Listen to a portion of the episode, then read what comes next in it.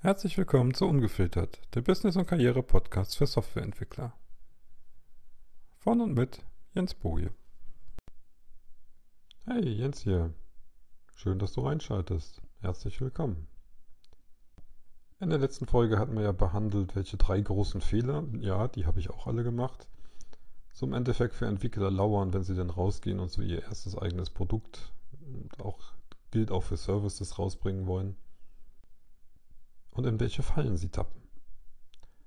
Stellt sich jetzt natürlich die Frage, wie gehe ich dann sinnvoll vor? Natürlich gibt es jede Menge Methoden und die funktionieren auch mehr oder weniger alle, wie Starting Lean oder Design Thinking. Aber ich ziehe das jetzt nochmal eine ganze Ebene höher, weil im Grunde gibt es fünf Kernfragen oder Kernfragenbereiche, für die du Antworten haben musst. Über welche Methodiken du dir holst, ist eigentlich sogar zweitrangig für meinen Geschmack. Der erste Bereich ist, welches Problem löst du eigentlich? Der zweite Teil ist, wer hat das Problem eigentlich? Sprich, welche Zielgruppe hat das Problem? Der dritte Bereich ist, geben die auch genug Geld aus? In Klammern, damit du wirtschaftlich arbeiten kannst. Oder viertens, kannst du das Problem überhaupt lösen? Und zu guter Letzt der Bereich, kommst du an die Leute ran? Aber schauen wir uns das nochmal von vorne an und in Ruhe. Das erste ist, welches Problem willst du lösen? Die Frage, die man sich ja natürlich stellen kann, ist, warum legen wir unser Augenmerk auf ein Problem? Die Antwort ist recht einfach für meinen Geschmack. Wo es ein Problem gibt, macht der Mensch etwas. Und je mehr Schmerzen er an der Stelle hat mit diesem Problem, desto eher ist er bereit, sich eine Lösung zu suchen, die sein Problem verschwinden lässt. Ein Problem könnte zum Beispiel sein, ich bin eine Technologiefirma und ich finde keine Entwickler mehr. Ich kann nicht wachsen, ich kann meine Aufträge nicht mehr abarbeiten oder mein Produkt weiterentwickeln, weil mir dieses Personal fehlt. Ist ein ernsthaftes Problem zum Beispiel. Und damit gehen wir auch direkt mal wieder in den zweiten Punkt über. Wer hat das Problem nämlich eigentlich? Das Ganze nennt sich meistens Nische, Zielgruppe, Audience oder dergleichen. Im Grunde ist es immer gemeint, du hast einen kleinen, relativ überschaubaren Bereich an Kunden. Das können Hunderte sein, das können Tausende sein, das können auch manchmal Zehntausende sein. Der Punkt ist nur, du richtest dich nicht an jeden. Weil wenn du dich an jeden richten würdest, dann würde wahrscheinlich auch irgendwann keiner kaufen. Nehmen wir den Fall mit den Entwicklern, zu wenig Entwickler, zu wenig Personal. Könnten wir jetzt sagen, das betrifft fast jede größere Firma, nicht unbedingt, die suchen nicht alle, aber zum Beispiel Startups haben ein riesengroßes Problem. Mit vielen Sachen, die die Großen haben, vor allem im Geld, können sie nicht winken. Also müssen sie kreativ werden und das sich anderweitig die Leute organisieren und bewerben. Aber auch die Großen haben ein Problem. Also hast du eigentlich schon, wenn wir es jetzt als Beispiel nehmen, hast du ein überschaubares Set an Firmen, die dieses Problem haben. Nämlich Leute, die eigene Entwicklungsabteilungen haben auch, und Entwicklungsabteilungen einer gewissen Größe und die wachsen wollen. Kommen wir dann zu dem dritten Themenbereich und das ist nämlich tatsächlich, ob die Leute für dieses Problem oder für die Lösung dieses Problems, muss man ja sagen, Geld ausgeben.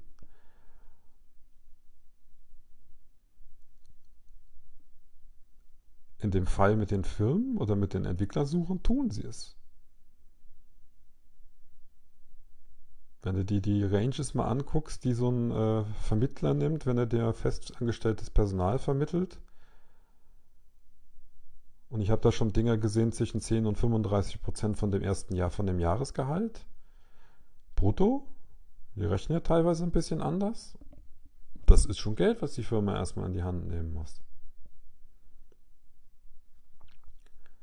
Die Sache mit dem Geld ist aber auch tatsächlich, du musst auch wirtschaftlich arbeiten können oder das, was du rausbringst als Produkt oder Service, muss natürlich in irgendeiner Form wirtschaftlich auch für dich sein. Wenn du ein Problem löst, wo die Bereitschaft nicht da ist, das Geld dafür auszugeben, dann wirst du nicht viel Geld damit machen. Also je eher die Leute Geld für ihr Problem ausgeben und je mehr sie dafür ausgeben, also eigentlich für die Lösung, desto besser ist das für dich und für dein Produkt oder dein Service. Das Ganze setzt natürlich voraus, und das ist Punkt 4, kannst du das Problem eigentlich lösen. Erstmal kannst du es generell lösen. Zum Beispiel bei der Entwicklersuche hast du so ein super Netzwerk, dass du jede Menge Entwickler vermitteln kannst. Dann würde ich sagen, mach mal los. Worauf wartest du noch? Dann gibt es aber noch den Punkt, ja, du kannst es lösen. Die Frage ist, löst du es vielleicht besser oder auf eine andere Art und Weise wie deine ganze Konkurrenz auf dem Markt? Und nein, Konkurrenz ist per se nicht schlecht. Eine gewisse Konkurrenz ist sogar, sogar sehr gut, weil du weißt, dass die Leute in dem Bereich dein Geld ausgeben. Das Schlimmste ist eigentlich für meinen Geschmack, wenn du irgendwo reingerätst und die Leute geben kein Geld aus. Also es gibt keine Konkurrenz und die Leute geben kein Geld für das Thema aus.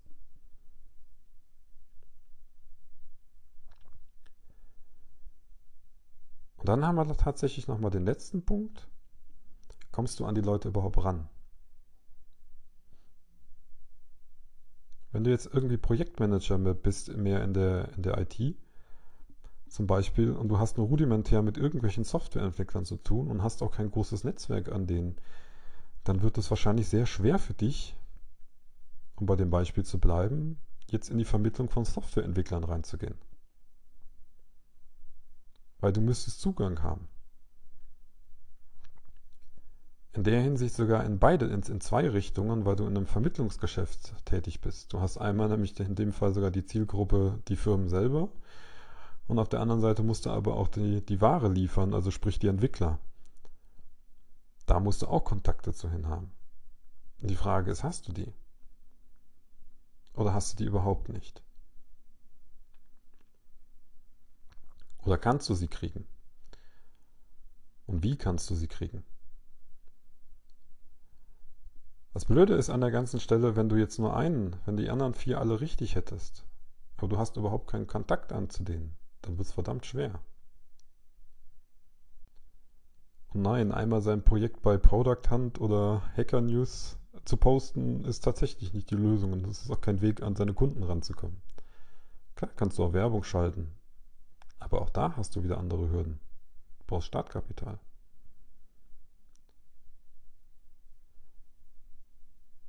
Du siehst, über die Bereiche musst du dir Gedanken machen. Die musst du nicht alle auf Anhieb haben und du musst die nicht alle direkt haben, ähm, loslegen zu können. Du kannst mit Annahmen starten. Und dann, wie das so halt bekannt ist, deine Annahmen versuchen zu widerlegen.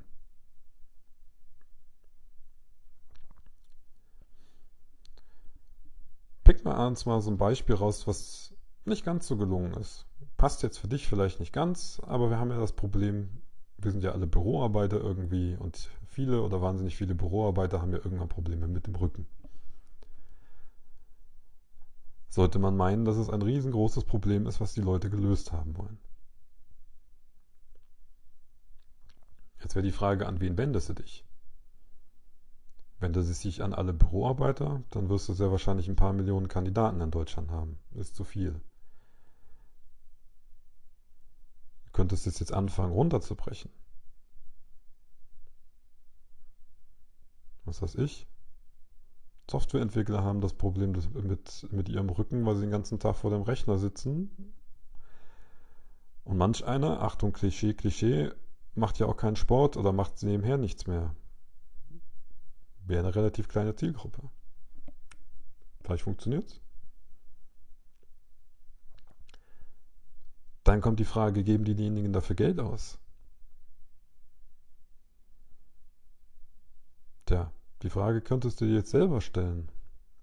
Gibst du Geld aus zum Beispiel für Yogakurse, fürs Fitnessstudio? Treibst du Sport? So aus meiner Sicht, ohne das jetzt zu werten, für Technologie geben sie jede Menge Geld aus. Für andere Themenbereiche nicht unbedingt. Das nächste ist, müsstest du dir natürlich überlegen, ob du dieses Problem tatsächlich lösen kannst.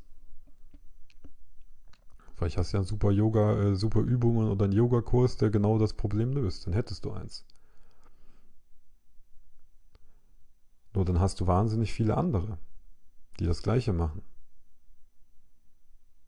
Aber, und da sind wir bei dem Punkt, dadurch, dass du vorher eine Zielgruppe festgelegt hast, auf den du dich festlegst, setzt du dich von der Masse ab. Und wenn dich ein Softwareentwickler findet und sieht, oh, du bietest das genau für ihn an, genau für seine Branche, genau für ihn, passend auf ihn, dann wird er eher zu dir rennen als zu dem Yoga-Studio um die Ecke.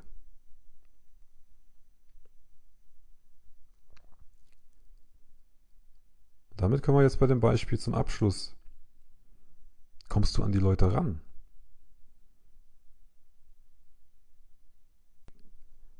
Und den finde ich persönlich mit am schwierigsten. Probleme zu erkennen, Lösungen zu entwerfen, zu prüfen, ob die Leute Geld dafür ausgeben im Bereich tatsächlich, finde ich noch relativ einfach. Aber dann eine passende Zielgruppe zu finden und dann noch Zugang zu der zu haben, ist für mich persönlich immer noch die größte Herausforderung. Ja, klar, je nachdem, wo die Leute online rumstecken, kommst du vielleicht mit Facebook-Werbung oder Google Ads irgendwo ein bisschen an die ran. Aber da kannst du mit ganz schön viel Lerngeld rechnen. Und es ist auch kein Garant, dass du wirklich an die Leute rankommst. Es gibt auch Zielgruppen, die lungern da nicht rum. Die hängen nicht auf Facebook. Die googeln nicht ständig. Vielleicht weil sie einfach keine Zeit haben. Ärzte zum Beispiel. Die wirst du relativ schwer online ansprechen können. Die haben ja auch gar keine Zeit für sowas. Und irgendwelche anderen Berufsgruppen, die sich online vielleicht gar nicht tummeln.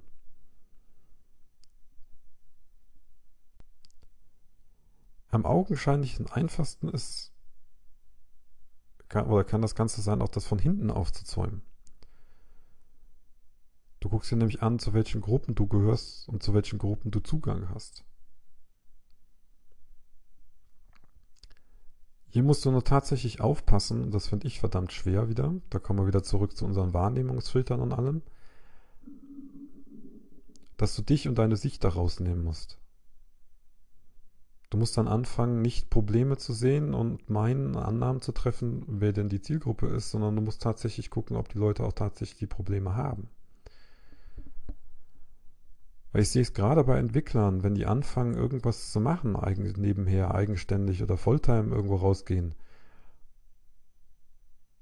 Sie haben überwiegend dann wieder Entwickler als Zielgruppe. wenn du auf äh, Foren wie Indie Hackers und Co. gucken gehst, dann ist die Masse der Entwickler, die sich mit Entwicklungsthemen beschäftigen, um irgendwas Probleme anderer Entwickler zu lösen, ist ziemlich groß. Es kann sein, dass du dann, dass, dass das nach hinten losgeht. Weil deine Konkurrenz einfach viel größer ist. Aber um das jetzt nochmal kurz zusammenzufassen an der Stelle, wir sind jetzt schon bei 14 Minuten. Versuch für dich, egal mit welcher Methodik, diese fünf Fragenbereiche zu klären. Und denke immer dran, dass du mit deinem eigenen Filtern deinen eigenen Wahrnehmungsfiltern durch die Gegend rennst. Und es bei diesen ganzen Teilen, wenn du was verkaufen willst, es nicht um dich geht, sondern um den anderen, der das Problem hat und der das Problem loswerden möchte.